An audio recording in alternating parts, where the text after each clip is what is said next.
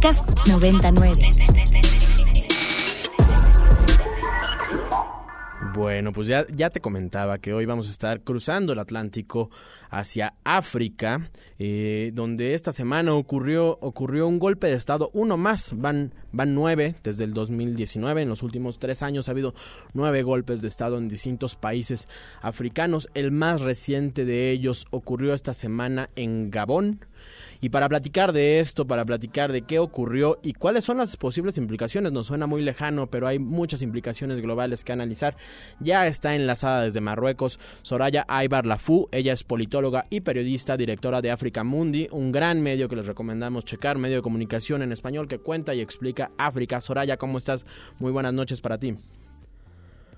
Hola, ¿qué tal? Muchas gracias por la invitación encantada de hablar con, con, los colegas mexicanos. Oye, pues un gusto tenerte enlazada a tanta distancia para que nos cuentes qué pasó, qué pasó en Gabón en la última semana. Entendemos que hubo elecciones el fin de semana pasado y de ahí las cosas cambiaron y se complicaron, ¿no?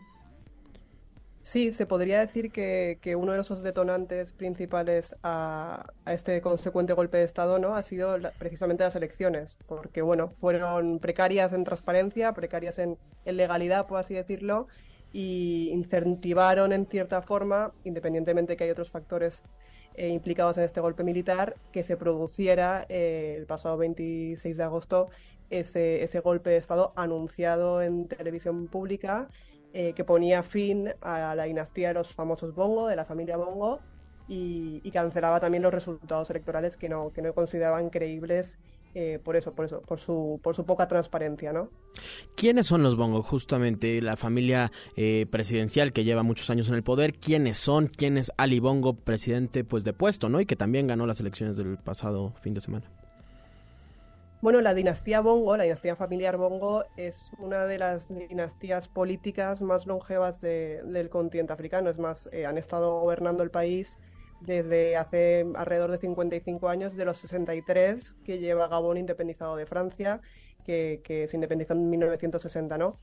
Eh, la familia Bongo realmente se caracteriza por, por escándalos, por opresión, por corrupción y por mano dura, por mucho autoritarismo. Eh, por el momento, como has mencionado, salió, salió de, ha salido de la presidencia el, el hijo, ¿no? Bongo Junior, por así decirlo, uh -huh. pero hasta entonces, eh, y desde 1967, gobernaba Bongo Padre, Bongo Senior, eh, que fue realmente un auténtico defensor de lo que entonces era la France Afrique, ¿no? que es este uh -huh. sistema a través del cual Francia preservaba su, su esfera de influencia en el África subsahariana brindando garantías de seguridad a, a los líderes africanos y, y, que más tarde su hijo, eh, Bongo Jr., el, el, presidente depuesto por el golpe militar, eh, bueno, cambió un poco el rumbo de la política exterior respecto a Francia, pero también siguió eh, con un régimen bastante autoritario que se ha visto eh, reflejado en los propios comicios que no llegaron nunca a ser transparentes, igual que no, no han sido ninguno de los anteriores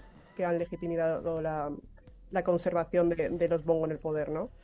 ¿Cuáles dirías tú, Soraya Aybar, periodista y politóloga, directora de África Mundi, que son estos elementos, además de las elecciones y del resultado electoral eh, comprometido bajo poca, eh, bajo pocos esquemas de, de, transparencia democrática? ¿Cuáles son otros elementos que motivaron el golpe de Estado, que motivaron a este grupo militar a levantarse, a deponer al presidente Ali Bongo? Bueno, principalmente yo creo que es una llamada de atención eh, fundamentada de que es un líder longevo, que es una dinastía longeva en el poder y que Gabón es uno de los países más jóvenes del continente africano, ¿no? La edad media, si no me equivoco, no supera los 28, 29 años okay. y en cambio está liderado por, por ancianos, por así decirlo, ¿no? Que no, que no ayudan a avanzar en diferentes formas, socialmente hablando, económicamente hablando y sobre todo democráticamente hablando, el, el país Mm, también creo que es remarcable porque es la primera vez que un grupo de militares decide alzarse para derrocar a una dinastía familiar.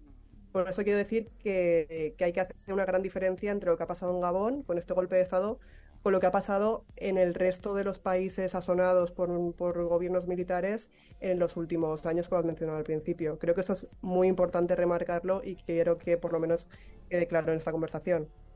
¿Cuáles, cuáles, este, justamente esas explicaciones que nos darías? Porque hemos visto apenas hace un mes prácticamente eh, un levantamiento parecido en Níger. Eh, y, repito, son, son nueve golpes de Estado en África. ¿Cuál es el contexto africano? ¿Por qué está pasando esto? Bueno, si primero de nada, yo creo que es importante hacer hincapié en esa diferenciación, ¿no? Eh, Gabón comparte muchas más diferencias que similitudes con el resto de países y esas sazonadas militares que han sacudido el continente desde, el año 2020. Y la principal diferencia, entre muchas de ellas que ahora te mencionaré, es geográfica. Es decir, Gabón no forma parte de la región del Sahel, sino es un país de África Central y por lo tanto no podemos incluir sus causas, sus causas o, su, esas motivaciones eh, que son propias del Sahel a la motivación que ha llevado a este, a este grupo eh, golpista en, en, Gabón, ¿no? Por eso insisto en que, bueno, Níger, en el caso de Níger, en el caso más reciente, Burkina Faso o Mali, están rodeados y componen el epicentro del terrorismo yihadista del continente africano. Y como consecuencia, ese crecimiento de inseguridad fue lo que motivó a las sublevaciones militares. En el caso de Gabón no es así. Insisto que es la primera vez que se, que se alzan para derrocar a una dinastía familiar o a un astamiento por esa, por esa longevidad en el trono, en el, en el poder, y no por un problema concreto como si es en el Sahel, que en este caso es el terrorismo o la inseguridad. Que quizá por esto también vemos una diferencia importante en la reacción de la comunidad internacional, ¿no, Soraya? Eh, en el caso de Níger veíamos esta actitud tanto de Europa, pero marcadamente de, de ECOWAS, este grupo de países del Sahel, del occidente eh, eh, africano, incluso pensando en la posibilidad de llevar a cabo una intervención militar internacional para quitar a los golpistas. Parece que en Gabón el tema ha aprendido menos en la prensa internacional, ha aprendido menos también en las discusiones de Bruselas y de distintos lugares donde se hace la política internacional, ¿no? Sí, bueno, en parte también eh, todo lleva a una similitud, ¿no? Que tanto Gabón como los países de anteriores que han, que han sufrido golpes de Estado son todos ex colonias francesas. En eso sí que coinciden. La diferencia es que Gabón, desde hace varios años, eh, ha ido perdiendo, perdiendo, entre comillas, confianza por, por, Francia o por la Comunidad Europea en general. Y, y, su golpe no se fundamenta exclusivamente en eso. Sí que es cierto que no tiene tanta repercusión y no se está Em, relacionando mm, eh, totalmente con, países europeos o con la ineficacia de, la Unión Europea, pero bueno, sí que, sí que se están mencionando. Em, también tenemos que tener en cuenta que en el caso de Burkina o, en el de Mali, sobre todo, eh, la operación Barkhane, que es una de las grandes operaciones militares francesas, estaba operando en el país y dejó de operar progresivamente a raíz de la desidia de, la población local de estos países africanos en contra de, Francia por diferentes motivos, ya bien sean culturales, económicos, de ineficacia de, la seguridad y la protección militar. Bueno, hay diferentes motivos que, han arrastrado a una forma u otra de, bueno, de rebelarse en contra de, de esas sazonadas y estos gobiernos teóricamente democráticos. ¿Ves que hay alguna afectación para París, para Francia? Este, todos estos países que se levantan, pues son, son ex colonias francesas. Eh, ¿Ves que tenga una repercusión política en Francia?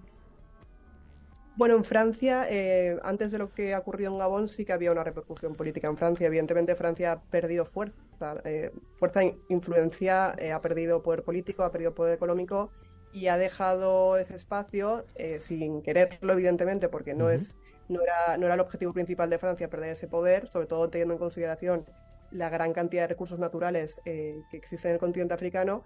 Y poco a poco, por así decirlo, le ha comido la galleta, que es una expresión que utilizamos aquí en España, otros actores internacionales como Rusia a través del grupo Wagner o la misma China a través de infraestructuras, eh, crecimiento de zonas portuarias y demás. Francia, en este caso, en el caso de Gabón, mm, hasta el momento no se ha pronunciado un cambio muy trascendental, sí que se ha visto una caída de las bolsas. Y, lo que sí que es cierto, y eso sí que es fundamental resaltarlo, es que la empresa francesa Eramet ha anunciado la suspensión de sus operaciones en la mina de, de Comilog, que es la mayor productora de manganeso del mundo. Eh, y es vital para la fabricación de acero. Es más, alrededor de la, del 50% de las, las exportaciones que Francia, de Francia sobre este mineral llegan precisamente desde Gabón. Pueden haber eh, consecuencias económicas, pero de primeras, como tú bien mencionas, al no ser eh, un país tan fundamental estratégicamente hablando para, para Francia o para cualquier país europeo no está teniendo la repercusión que sí que tuvo Níger o que tuvo Burkina en su momento o Mali. Claro. Platicamos con Soraya Aybar Lafú, ella es directora de Africa Mundi. Soraya, preguntarte eh, en qué estamos, cuáles son las últimas actualizaciones de este golpe de Estado en Gabón, quién está ostentando ahorita el poder, cuál es la situación de los Bongo, de la familia, eh, ¿hay, hay negociaciones para liberar a algunos de ellos, ¿Cómo, cómo está ahorita el país. Bueno, pues hasta el momento el, nuevo grupo militar se ha, autodenominado y se ha, autodenominado como Comité de Transición y la Restauración de las Instituciones. Eh, han disuelto el Ejecutivo, el Senado, la Asamblea Nacional, el Tribunal Constitucional. Em, además de ello, evidentemente, el, el ex líder está todavía bajo arresto domiciliario, bajo detención domiciliaria, y la Junta Militar parece que ha nombrado a un, a un nuevo líder, que es el general Bryce Oligu. Eh, el de momento parece ser que va a ser el nuevo líder de este gobierno transicional. Mm, se estima o se, se, habla, se rumorea que en Gema, eh, que fue anteriormente comandante jefe de la, de la Guardia Republicana Gabonesa, que es una de las más poderosas del país en cuanto a seguridad, es primo cercano del propio Bongo, lo que, bueno, parece curioso, ¿no? Que, que, un familiar cercano que también estaba ligado a esas tramas de corrupción de los últimos años de la dinastía Bongo sea ahora eh, la, cara, la cara nueva de, de, este, de, este nuevo, de este nuevo gobierno transicional. Bueno, familiares incómodos hay en cualquier lado, en, cualquier familia.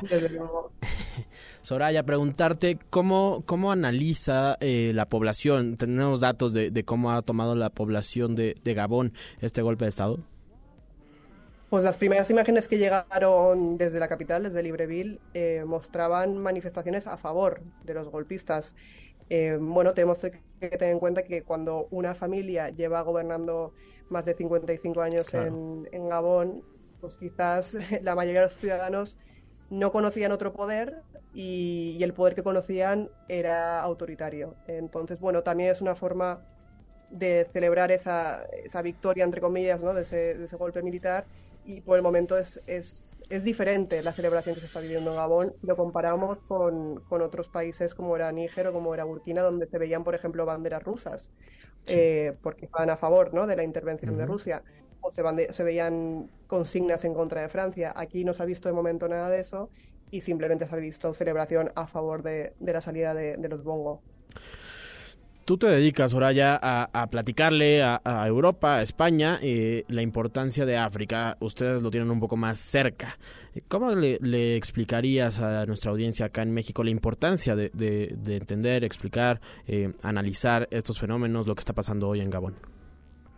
Bueno, yo creo que es evidente que no solo es importante conocer lo que pasa en el continente africano por, la, por el impacto que tiene a nivel internacional, sino también es importante conocer al propio continente africano. Es decir, independientemente de que tenga eh, consecuencias o no en la comunidad internacional, eh, África es un continente maravilloso está compuesto por una infinidad inmensa de sistemas políticos, de, etnias, de cultura, eh, de procesos sociales, de muchísima innovación, muchísimo liderazgo empresarial.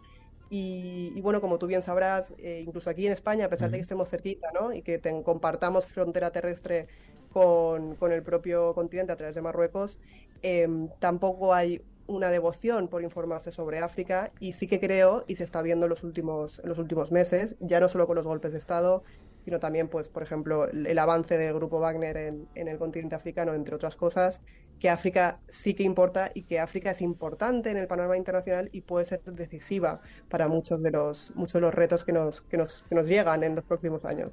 Sin duda, sin duda alguna. Pues yo te agradezco muchísimo estos minutos que nos regalaste para Ibero 90.9 aquí en Ciudad de México. Soraya Aybar Lafú, directora de África Mundi. Muchísimas gracias por este enlace. Gracias a vosotros. Que estés muy bien. Buenas noches. Hasta Marruecos, aquí, aquí el panorama sobre lo que está pasando en Gabón. Ya saben, en este tengo otros datos con acento internacional de los jueves. Pues nos interesa también dejarnos de ver el ombligo de vez en cuando y volver a ver otras latitudes que, que sin duda, sin duda afectan afectan nuestro planeta. Para más contenidos como este, descarga nuestra aplicación disponible para Android y iOS o visita ibero909.fm.